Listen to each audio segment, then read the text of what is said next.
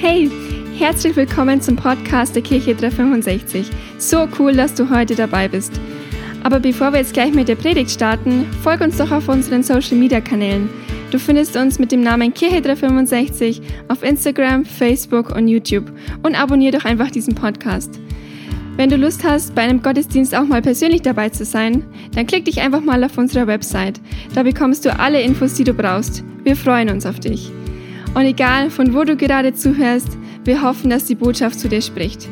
Ich bin übrigens die Sami und ich wünsche dir jetzt ganz viel Spaß beim Zuhören. Auch von meiner Seite nochmal herzlich willkommen. Schön, dass du da bist. Schön, dass ihr da seid. Gilt natürlich auch für dich im Podcast. Und damit du weißt, mit wem du es heute hier so zu tun hast, mein Name ist Manuel Berger. Mein Lieblingsfußballverein ist und bleibt der FC Bayern München, ob du willst und nicht. Äh, eins meiner Lieblingsessen ist ein guter bayerischer Schweinsbraten mit Knädel. Und ich bin verheiratet mit meiner Traumfrau, mit Sarah, seit über sieben Jahren. Bin Papa von zwei Mädels, die eine vier, die andere jetzt ein Jahr geworden und bin eben der Pastor hier in der Kirche 365 am Standort München. Wir sind nämlich als Kirche 365 eine Kirche an mehreren Standorten, sind neben München auch in Trostberg am Chiemsee, in Mühldorf am Inn, in Erding, in Altötting, in Eggenfelden vertreten und mal sehen, was noch alles so dazukommt in der Zukunft. Und der ein oder andere von euch, der weiß das schon, wir befinden uns aktuell in einer Predigtreihe mit dem Titel Nachfolge einmal eins. Nachfolge einmal eins, wo wir uns eben mit dem Thema Jüngerschaft und Nachfolge oder auch so mit dieser Frage schon beschäftigt haben und beschäftigen, was bedeutet es eigentlich wirklich, wenn wir sagen, wir wollen ein echter Nachfolger, ein echter Jünger von Jesus sein. Damit haben wir uns die letzten drei Wochen schon so ein bisschen mehr beschäftigt und ich muss für mich sagen, vielleicht wird mir der ein oder andere zustimmen, so im Rückblick betrachtet, empfinde ich diese drei Botschaften, beziehungsweise auch die vierte heute, mit als die vier wichtigsten und essentiellsten Predigten, die ich bisher so gepredigt habe oder predigten durfte. Ähm, einfach, weil mich diese Predigtreihe auch in dem einen oder anderen Punkt nochmal ganz neu entzündet hat und on fire gesetzt hat und weil ich einfach mega viel Spaß äh, in der Vorbereitung hatte deswegen möchte ich dich oder möchte ich euch echt ermutigen, wenn du Teil 1 oder Teil 2 oder Teil 3 aus irgendeinem Grund verpasst haben solltest, tu dir selber einen Gefallen, klick dich rein in unseren Podcast Kirche 365 München, überall da, wo es Podcasts gibt, entweder über die Website, über Spotify, über Google, über Apple, über Amazon und so weiter und so fort. Und hör dir das Ganze an. Vielleicht schickst du den Link auch an irgendjemanden weiter, wie auch immer du möchtest. Auf jeden Fall sind wir heute im vierten Teil der Predigtreihe und auch schon im letzten Teil. Ah, das war ja eure Chance jetzt gewesen. Im vierten und im letzten Teil. Ja, danke schön. Ja, es kam von Herzen, ich weiß. Und wenn du eine Bibel dabei hast, kannst du sie rausholen oder deine YouVersion Bible App zücken. Ich möchte nämlich heute mit euch sage und schreibe etwas tun, was ich bisher noch nicht getan habe äh, in meiner ganzen Zeit, seit ich predige. Ich möchte mit euch heute 49 Verse am Stück aus der Bibel lesen. Wow! Das heißt, für diejenigen von euch, die in ihrem Bibelleseplan ein bisschen nach hinten gerutscht sind, das ist eure Chance, wieder aufzuholen. Ich helfe euch dabei, gerne gern geschehen. Wir springen direkt rein, ohne weitere Umschweife, passend vierter Teil in das vierte Buch des Neuen Testaments der Bibel in das sogenannte Johannesevangelium Kapitel 6 ab Vers 22. Johannes 6 ab Vers 22 und ich verspreche euch, ich werde diesen Text mit so viel Begeisterung und Hingabe und Freude lesen, wie ich nur kann, damit hier keiner wegpennt in der Zwischenzeit. Aber wenn es euch möglich ist, dann lasst uns auf das fokussieren, was Jesus in diesen Versen hier sagt. Okay?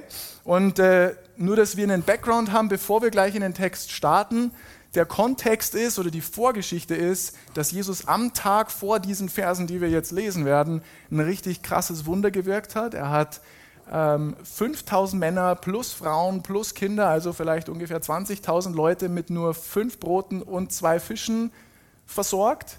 Und als das dann alles passiert ist, ohne Foodtrucks, ohne Lieferando, die Leute alles satt waren, dann hat sich Jesus zurückgezogen, hat noch eine knackige Gebetszeit gehabt und ist dann noch, einfach weil es cool ist, in der Nacht übers Wasser gelaufen, ist praktisch von einen Seite des Sees über zur anderen Seite gelaufen, ist jetzt am anderen Ufer des Sees angekommen und da starten wir rein in Vers 22.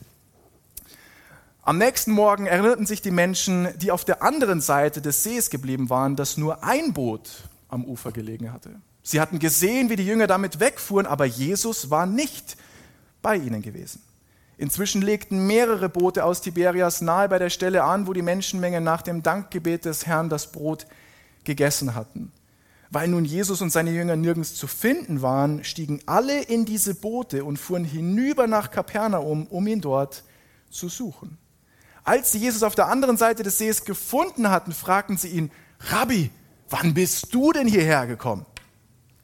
Jesus antwortete ihnen, ich weiß, weshalb ihr mich sucht, doch nur, weil ihr von mir Brot bekommen habt und satt geworden seid.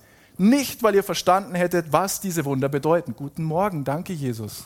Hallo erstmal, dir auch einen schönen guten Morgen. Schön, dass du dich so freust, uns zu sehen. Wir fahren extra auf die andere Seite vom Ufer und es ist eine tolle Begrüßung. Ja, falschen Fuß aufgestanden, was ist bei dir verkehrt? Bemüht euch doch nicht nur um das vergängliche Brot, das ihr zum täglichen Leben braucht. Setzt alles dafür ein, die Nahrung zu bekommen, die bis ins ewige Leben reicht. Diese wird der Menschensohn euch geben. Denn Gott, der Vater, hat ihn als seinen Gesandten bestätigt und ihm die Macht dazu verliehen. Da fragten sie ihn, was sollen wir tun, um Gottes Willen zu erfüllen? Er erwiderte, nur eins erwartet Gott von euch. Ihr sollt an den glauben, den er gesandt hat. Wenn wir an dich glauben sollen, wandten sie ein, musst du uns schon beweisen, dass du im Auftrag Gottes handelst. Kannst du nicht ein Wunder tun? Lustig, dass sie Jesus das fragen, wo er doch 24 Stunden vorher 20.000 Menschen mit fünf Broten und zwei Fischen versorgt hat und sie dabei waren. Was mir aber auch wieder zeigt, wie schnell wir vergessen können, was Gott in unserem Leben schon getan hat, obwohl wir manchmal denken, ja, das werde ich meinen Lebtag nicht vergessen und 24 Stunden später, ja, Gott, warum hast du mich verlassen? Wo bist du denn? Kannst du nicht ein Wunder tun? Vielleicht so eins wie damals, als unsere Vorfahren in der Wüste jeden Tag Manna aßen. Es heißt doch in der Heiligen Schrift, er gab ihnen Brot vom Himmel. Jesus entgegnete, ich versichere euch, nicht Mose gab euch Brot vom Himmel. Das wahre Brot vom Himmel gibt euch jetzt mein Vater. Und nur dieses Brot, das vom Himmel herabkommt, schenkt den Menschen das Leben. Herr, gib uns jeden Tag dieses Brot, baten sie ihn. Ich bin das Brot des Lebens, sagte Jesus zu ihnen. Wer zu mir kommt, wird niemals wieder hungrig sein, und wer an mich glaubt, wird nie wieder Durst haben. Doch ich habe euch ja schon einmal gesagt, ihr glaubt nicht an mich, obwohl ihr mich mit eigenen Augen seht. Alle Menschen, die mir der Vater gibt, werden zu mir kommen und keinen von ihnen werde ich je abweisen. Was für ein starkes Versprechen von Gott. Jeder Mensch, der zu ihm kommt, wird von ihm angenommen werden. Egal wann, egal wo, egal welche Vorgeschichte. Denn ich bin nicht vom Himmel herabgekommen, um zu tun, was ich will, sondern um den Willen des Vaters zu erfüllen, der mich gesandt hat. Und das ist mein Wille. Kein einziger von denen, denen er die er mir anvertraut hat, sollen verloren gehen. Ich werde sie alle am letzten Tag vom Tod auferwecken. Denn nach dem Willen meines Vaters hat jeder, der den Sohn sieht und an ihn glaubt, das ewige Leben. Ich werde ihn am letzten Tag zum Leben erwecken. Weil Jesus behauptet hatte, ich bin das Brot, das vom Himmel herabgekommen ist, riefen die Juden empört, was? Das ist doch Jesus, Josefs Sohn, wir kennen schließlich seinen Papa und seine Mama. Wie kann er denn behaupten, ich bin vom Himmel herabgekommen? Jesus coole Reaktion. Er antwortete auf ihre Vorwürfe. Warum empört ihr euch so? Was ist euer Problem? Keiner kann zu mir kommen, wenn nicht der Vater, der mich gesandt hat, ihn zu mir bringt. Und all diese Menschen, die er mir gibt, werde ich am letzten Tag vom Tod auferwecken. Bei den Propheten heißt es, alle werden von Gott lernen. Wer also auf den Vater hört und von ihm lernt, der kommt zu mir. Das bedeutet aber nicht, dass jemals ein Mensch den Vater gesehen hat. Nur einer hat ihn wirklich gesehen, der eine, der von Gott gekommen ist. Ich sage euch die Wahrheit. Wer an mich glaubt, der hat das ewige Leben. Ich selbst bin das Brot, das euch dieses Leben gibt. Eure Vorfahren haben in der Wüste das Manna gegessen und sind doch alle gestorben. Aber hier ist das wahre Brot, das vom Himmel herabkommt. Wer davon isst, wird nicht sterben. Ich selbst bin dieses Brot, das von Gott gekommen ist und euch das Leben gibt. Wer von diesem Brot isst, wird ewig leben. Dieses Brot ist mein Leib, den ich hingeben werde, damit die Menschen leben können. Nach diesen Worten kam es unter den Juden zu einer heftigen Auseinandersetzung. Will dieser Mensch uns etwa seinen Leib, seinen Körper zu essen geben? fragten sie. Darauf erwiderte Jesus, aufgepasst, ja, ich versichere euch, wenn ihr den Leib des Menschensohns nicht esst und sein Blut nicht trinkt, habt ihr das Leben nicht in euch. Nur wer meinen Leib isst und mein Blut trinkt, der hat das ewige Leben und ich werde ihn werde ich am letzten Tag auferwecken. Denn mein Leib ist die wahre Nahrung und mein Blut der lebensspendende Trank. Wer meinen Leib isst und mein Blut trinkt, der bleibt in mir und ich bleibe in ihm. Ich lebe durch die Kraft Gottes, des lebendigen Vaters, der mich gesandt hat. Ebenso wird jeder, der meinen Leib isst, durch mich leben. Nun wisst ihr, was ich mit dem Brot meine, das vom Himmel zu euch herabgekommen ist. Eure Vorfahren haben zwar auch in der Wüste Brot vom Himmel gegessen, aber sie sind trotzdem gestorben. Doch wer dieses Brot isst, wird für immer leben. Dies alles lehrte Jesus in der Synagoge von Kapernaum. Viele von denen, die ihm bisher gefolgt waren, hörten es und sagten, das ist eine Zumutung. Wer will sich so etwas anhören? Der Mann hat gerade fünfmal gesagt, dass wir ihn essen und trinken sollen. Ich meine, ich bin ein guter Christ. Ich höre auf meinen Pastor. Ich mache mir sogar während der Predigt Notizen. Aber es ist ein bisschen schwierig, seiner Predigt zu folgen, wenn Punkt Nummer eins der Predigt lautet, iss mich und Punkt Nummer zwei lautet, trink mich. Ich weiß nicht, ob ich dann wissen will, was Punkt Nummer drei ist. So ungefähr. Jesus wusste, dass selbst seine Jünger empört waren und fragte sie deshalb, nehmt ihr schon daran Anstoß? Habt ihr schon damit ein Problem? Was werdet ihr erst sagen, wenn ihr seht, wie der Menschensohn dahin zurückkehrt, woher er gekommen ist? Gottes Geist allein schafft Leben. Ein Mensch kann das nicht. Die Worte aber, die ich euch gesagt habe, sind aus Gottes Geist und bringen das Leben.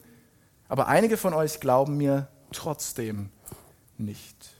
Jesus wusste nämlich von Anfang an, wer nicht an ihn glaubte und wer ihn später verraten würde. Deshalb, so erklärte er weiter, habe ich euch gesagt, keiner kann zu mir kommen, wenn ihn nicht der Vater zu mir führt. Nach dieser Rede wandten sich viele, die ihm gefolgt waren, viele Nachfolger, viele Jünger von Jesus ab und gingen nicht mehr mit ihm. Da fragte Jesus seine zwölf Jünger, und ihr? Wollt ihr mich auch verlassen? Herr, zu wem sollten wir denn gehen? antwortete Simon Petrus. Nur deine Worte schenken das ewige Leben. Wir glauben und haben erkannt, dass du der Heilige bist, den Gott gesandt hat. Was für eine starke Antwort von Petrus. Und jetzt kommt die Antwort von Jesus. Das sagte Jesus, ich selbst habe euch zwölf ausgewählt und doch einer von euch ist ein Teufel. Jesus, bist du ein bisschen hangry oder was ist, was ist heute los mit dir? Brauchst du einen Snickers? Warum bist du so schlecht gelaunt? Ja, Petrus droppt hier diese, diese Aussage und er sagt, ja, trotzdem ist einer von euch ein Teufel. Und dann Vers 71, damit meinte er Judas, den Sohn von Simon Iskariot, einen seiner zwölf Jünger. Und Judas war es dann auch, der Jesus später verriet. Sehr geehrte Damen und Herren, das waren 49 Verse straight out of the Bible. Ihr habt es überlebt. Ihr könnt euch selbst einen Applaus geben. Ihr habt es toll gemacht. Und äh, für diejenigen von euch, die mitschreiben, mein Titel heute Morgen ist ein bisschen angelehnt an den Vers 67 aus dem Text, wo es heißt, da fragte Jesus seine zwölf Jünger, und ihr, wollt ihr mich auch verlassen? Weil mein Titel heute lautet nämlich, bleibst du noch oder gehst du schon? Bleibst du noch oder gehst du schon? Die Frage, die ich mir in der Vorbereitung so, so gestellt habe und die ich einfach mal so in den Raum schmeißen will, ist, was wäre, wenn du und ich, was wäre, wenn wir so entschieden, wenn wir so all in sein würden für diesen Mann namens Jesus Christus, dass er nicht nur unser Erlöser ist, sondern dass wir ihn wirklich zu 100 Prozent als unseren Herrn in unserem Leben haben, dass egal was er sagt, wir ihm folgen. Egal wohin er geht, wir dahin gehen und dass egal was er tut, wir auch tun. Was, was wäre, wenn wir mit unserem ganzen Leben so hingegeben wären für Jesus, dass egal wo wir am Ende des Tages landen würden, egal was passiert, wir trotzdem bei ihm bleiben und ihn nicht wieder verlassen würden. Und ich finde das spannend, weil genau das, was wir hier gerade gelesen haben in, in diesen Versen oder in diesem Text, das dreht sich ja um diese Thematik. Ja, der Jünger Johannes beschreibt es in seinem Buch, in dem Evangelium ja eigentlich ganz, ganz deutlich. Er war drei Jahre lang mit Jesus unterwegs. Er hat viele, viele krasse Dinge gesehen. Er hat unglaubliche, übernatürliche Dinge gesehen. Er hat Heilungen ohne Ende gesehen. Er hat äh, Zeichen gesehen. Er hat gesehen, wie, wie Menschen freigesetzt worden sind, wie zahlreiche Wunder passiert sind. Er war live dabei, wie Jesus eben 20.000 Menschen mit fünf Broten und zwei Fischen versorgt hat und wie sogar so viel dann noch übrig geblieben ist, in so einer Dimension Gott versorgt hat, dass noch zwölf fette Körbe mit Essen übrig geblieben sind. Er hat es mit eigenen Augen gesehen, er hat das Brot ausgeteilt, in seinen Händen ist dieses Wunder mit passiert. Er war dabei, wo er dann mit den Jüngern eben zum anderen Ufer gefahren ist, sie von einem Sturm überrascht worden sind, sie fast untergegangen sind und auf einmal Jesus auf dem Wasser auftaucht und ihnen zur Hilfe kommt. Und nicht nur Johannes hat diese Dinge erlebt, viele andere Menschen waren auch dabei und haben solche Sachen erlebt erlebt, übernatürliche Dinge. Natürlich waren auch Menschen dabei, die einfach neugierig waren, die schaulustig waren, aber es waren auch Menschen dabei, die wollten oder die haben in Jesus ihren nächsten König gesehen. Die waren hungrig nach noch mehr solchen Wundern, noch, noch mehr solche Zeichen zu sehen. Sie wollten Nachfolger sein von, von Jesus, sie wollten Jünger werden von Jesus, sie wollten einfach von ihm hören. Und den Menschen antwortet Jesus, okay, wenn ihr wirklich meine Nachfolger sein wollt, dann müsst ihr meinen Körper essen und dann müsst ihr mein Blut trinken.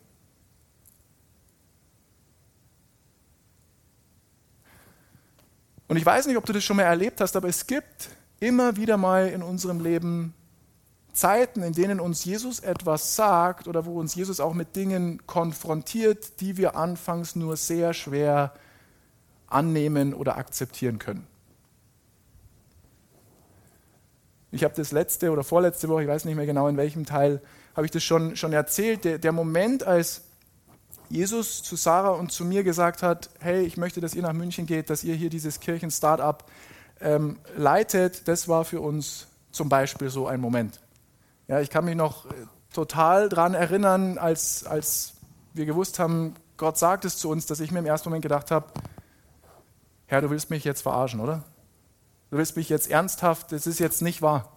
Du willst mich jetzt wirklich verarschen. Wir haben dieses Haus jetzt da in Tachating bei Trostberg. Wir haben das perspektivisch gemietet. Wir haben das gemietet, um mehr Platz zu haben für mehr Kinder. Wir haben das aber nicht nur gemietet für mehr Kinder, sondern weil wir empfunden haben, dass du sagst, dass wir dieses Haus mieten sollen.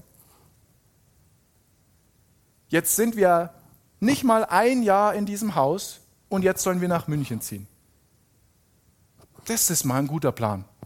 Hast du dir gut überlegt. Super. Jetzt, wo ich gerade glücklicher Pastoralassistent bin in Trostberg, wo alles in Ordnung ist, jetzt, wo Sarah angefangen hat, frisch im Krankenhaus in Trostberg ihren Job anzutreten, macht sich ja super im Lebenslauf zu sagen, hey, hallo, ich bin jetzt da und ich bin aber auch gleich wieder weg. Danke, dass ihr in meine Ausbildung investiert habt. Tschüssikowski, das war's dann. Jetzt, wo Sophie Grace gerade im Kindergarten nach diesem ganzen Corona-Gedöns angekommen ist, wo sie happy ist, wo sie Freunde gefunden hat, wo alles super läuft, jetzt sollen wir nach München gehen. Toller Plan. Hast du, hast du an das auch alles gedacht? Welcher Mensch, Herr, zieht denn vom Land in die Stadt? Wenn dann einer, wenn dann einer von 100. Ziehe ich doch von der Stadt aufs Land, weil es günstiger ist. Ich bin Buchhalter dieser Kirche.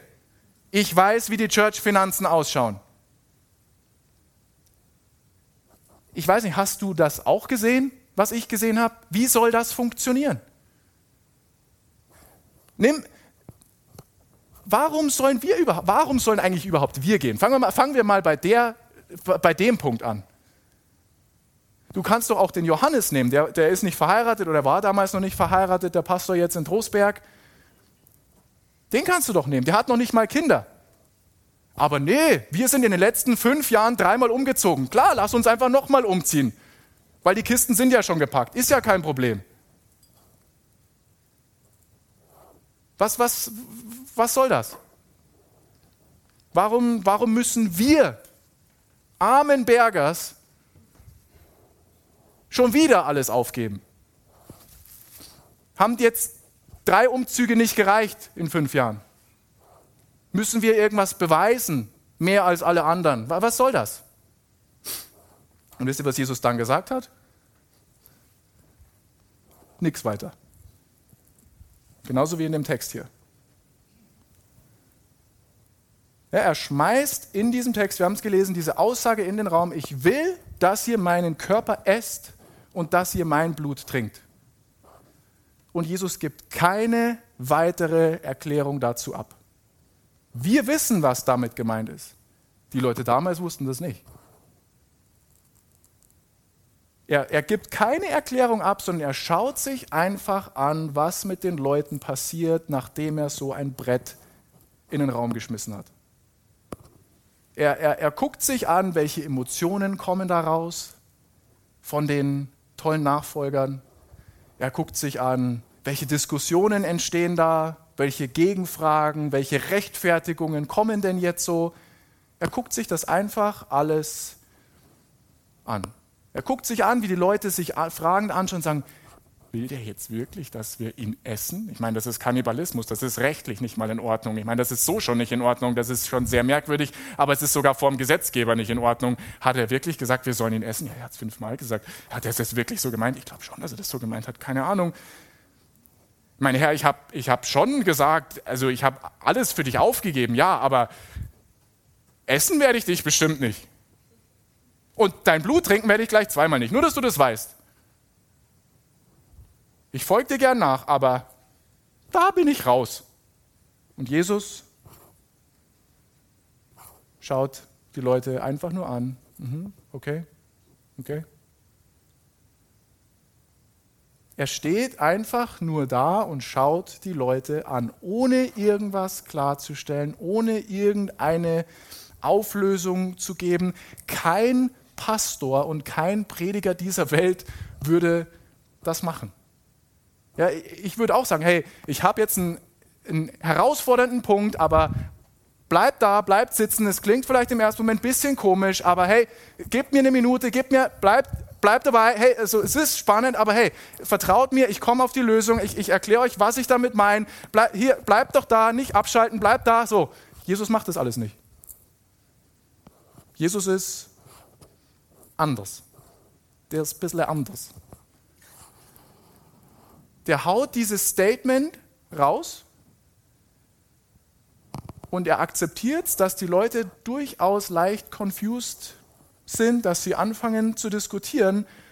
Und statt dann eine Erklärung abzugeben, er gibt nicht nur keine Erklärung ab, sondern er wiederholt einfach dieselbe Aussage nochmal und nochmal und nochmal und nochmal, insgesamt fünfmal.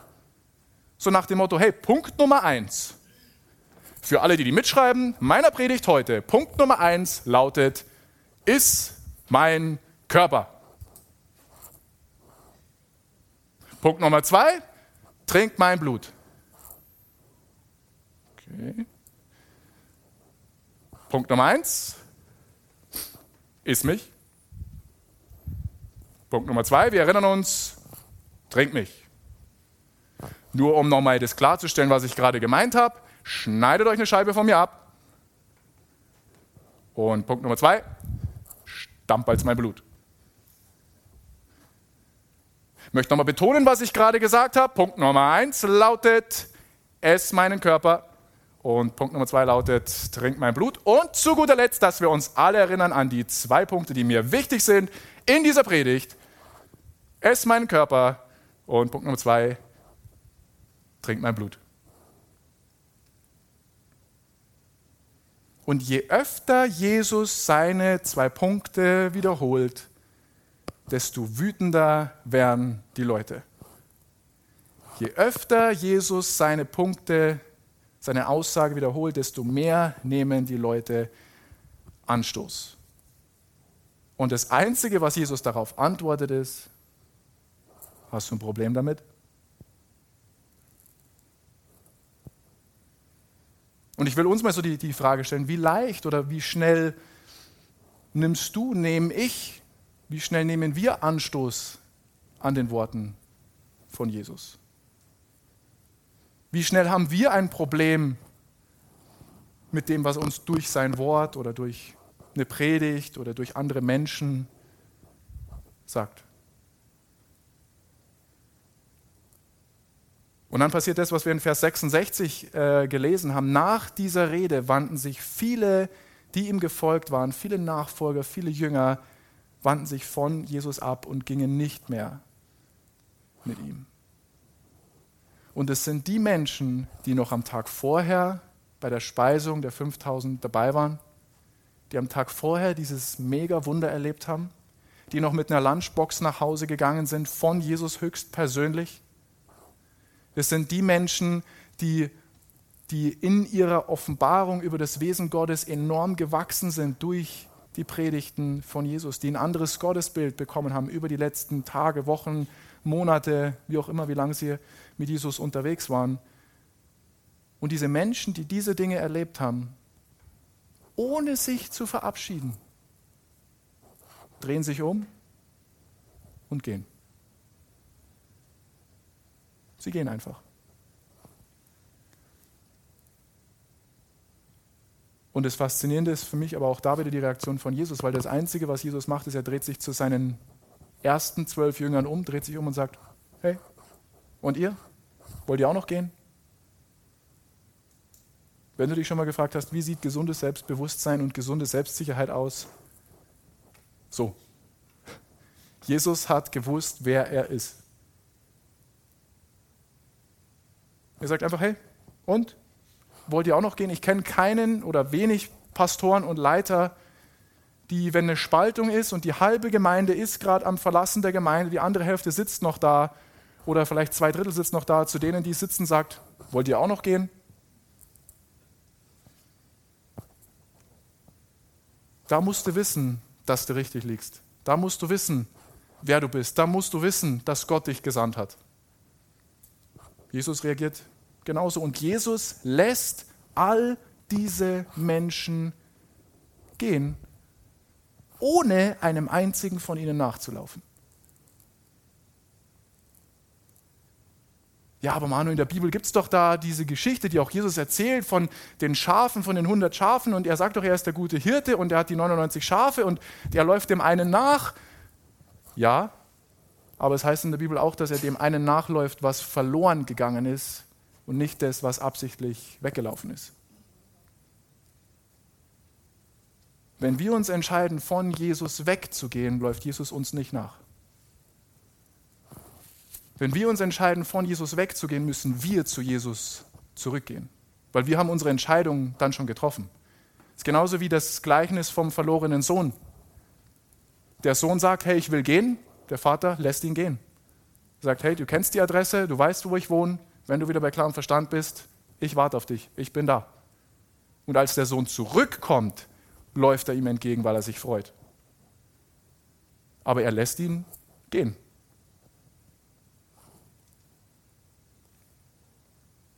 Und Jesus stellt dann so die Frage, und ihr?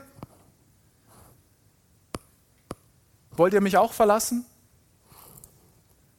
Und was Petrus dann antwortet in Vers 68 und 69 ist eigentlich genau das, was auch wir antworten müssen, wenn wir in Situationen oder in Umständen sind oder wenn Versuchungen in unserem Leben da sind, die uns beeinflussen wollen, sodass wir an einen Punkt kommen, wo wir Jesus einen Korb geben. Er sagt nämlich, Herr, zu wem sollten wir denn gehen? Nur deine Worte schenken das ewige Leben. Wir glauben und wir haben erkannt, dass du der Heilige bist, den Gott gesandt hat. Und was ich an dieser Aussage von, von Petrus so feier ist, für mich impliziert diese Aussage, dass Petrus keinen Plan B gehabt hat. Petrus hat sich nicht irgendwo eine Hintertür offen gelassen. Petrus hat nicht irgendwo einen Notfallplan gehabt für den Fall, dass das mit dem Jesus doch nicht ganz so sicher ist und funktioniert, wo er einfach wieder schnell zurückgehen kann. Nein, Petrus hatte keinen Plan B. Petrus war all in. Petrus sagt hier so nach dem Motto, hey Herr, ich habe ich hab alles für dich aufgegeben. Ich, ich habe alles aufgegeben. Ich habe keine eigenen Pläne mehr. Ich habe keine eigenen Ziele mehr. Ich habe keine eigenen Karrierevorstellungen mehr. Ich, ich, ich, ich weiß nicht, wo ich hin soll ohne dich.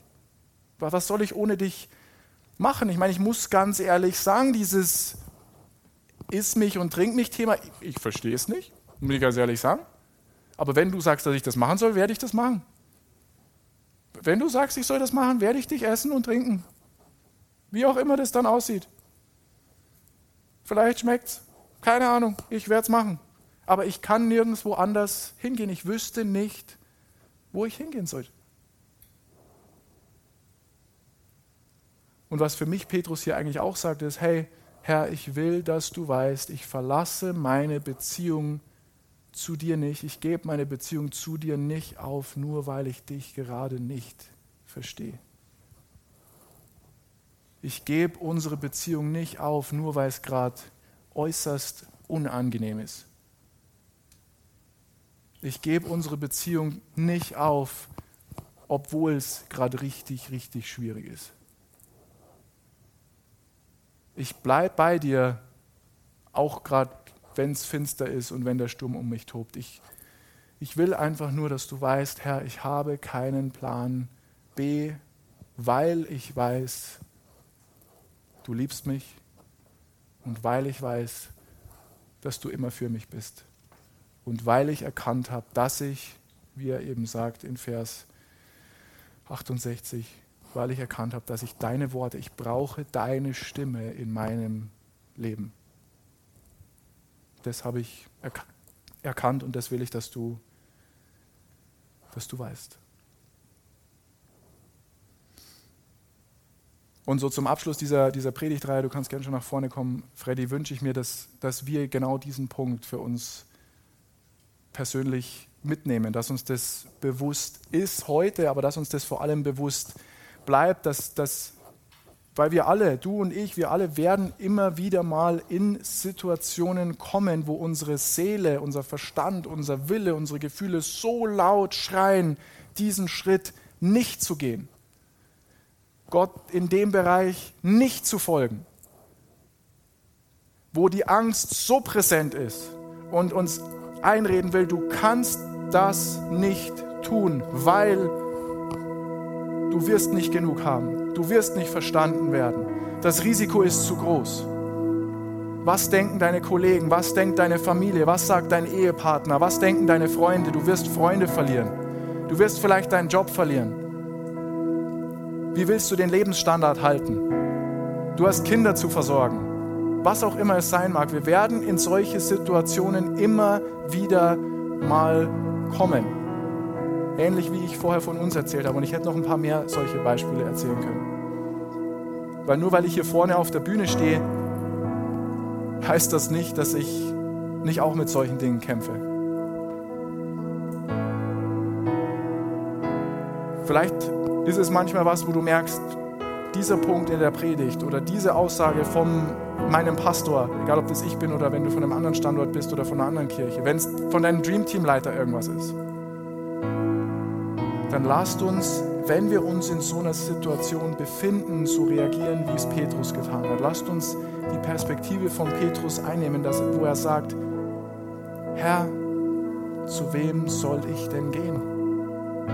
Zu wem sollen wir denn gehen? Ich habe keinen Plan B. Ich weiß nicht, was ich sonst machen soll. Ja, ich habe Angst. Ja, ich könnte heulen, wenn ich daran denke, dass ich das machen sollte. Ich kann es mir nicht leisten, ich kann es mir nicht vorstellen, ich weiß nicht, wie es wird. Aber wenn du sagst, ich soll das machen, dann mache ich das. Nur deine Worte schenken das ewige geglaubt, wir glauben und wir haben erkannt, dass du der Heilige bist, den Gott gesandt hat. Und wenn du heute hier bist, vielleicht schließen wir mal alle kurz die Augen und du sagst, hey, ich habe noch nie wirklich diese Entscheidung getroffen und habe Jesus zu meinem Herrn und Erlöser gemacht. Aber ich habe erkannt, auch durch diese Predigt, durch die letzten Wochen, wie auch immer, dass, dass das stimmt, dass er der Heilige ist, den Gott gesandt hat, dass er der Einzige ist, durch den ich ewiges Leben bekommen kann. Die Bibel sagt, wenn du mit deinem Herzen glaubst, dass Jesus Christus der Sohn Gottes ist, dass er am Tod, er am Kreuz für dich gestorben ist und von den Toten wieder auferstanden ist. Wenn du glaubst, dass er der einzige Weg zum Vater ist, dass er derjenige ist, durch den du Vergebung und Frieden mit Gott bekommen kannst. Ohne Leistung von dir, sondern durch das, was er bereits getan hat.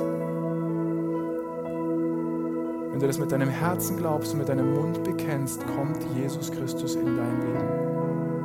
Und ich werde ein kurzes Gebet vorbeten. Und wenn du das bist, betest mir mit lauter Stimme nach. Und jeder, der dieses Gebet schon mal gebetet hat, betet mit.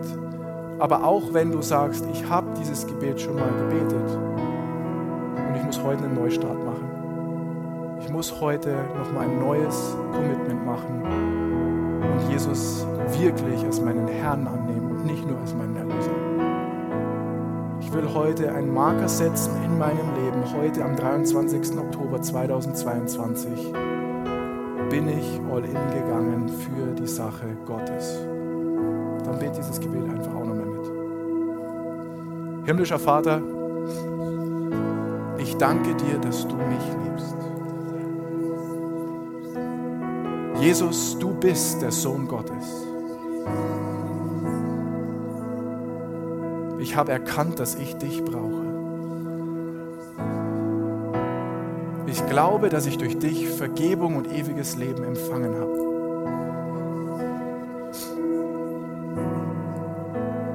Jesus, komm du jetzt in mein Leben. Sei mein Erlöser und sei mein Herr. Ich will dir dienen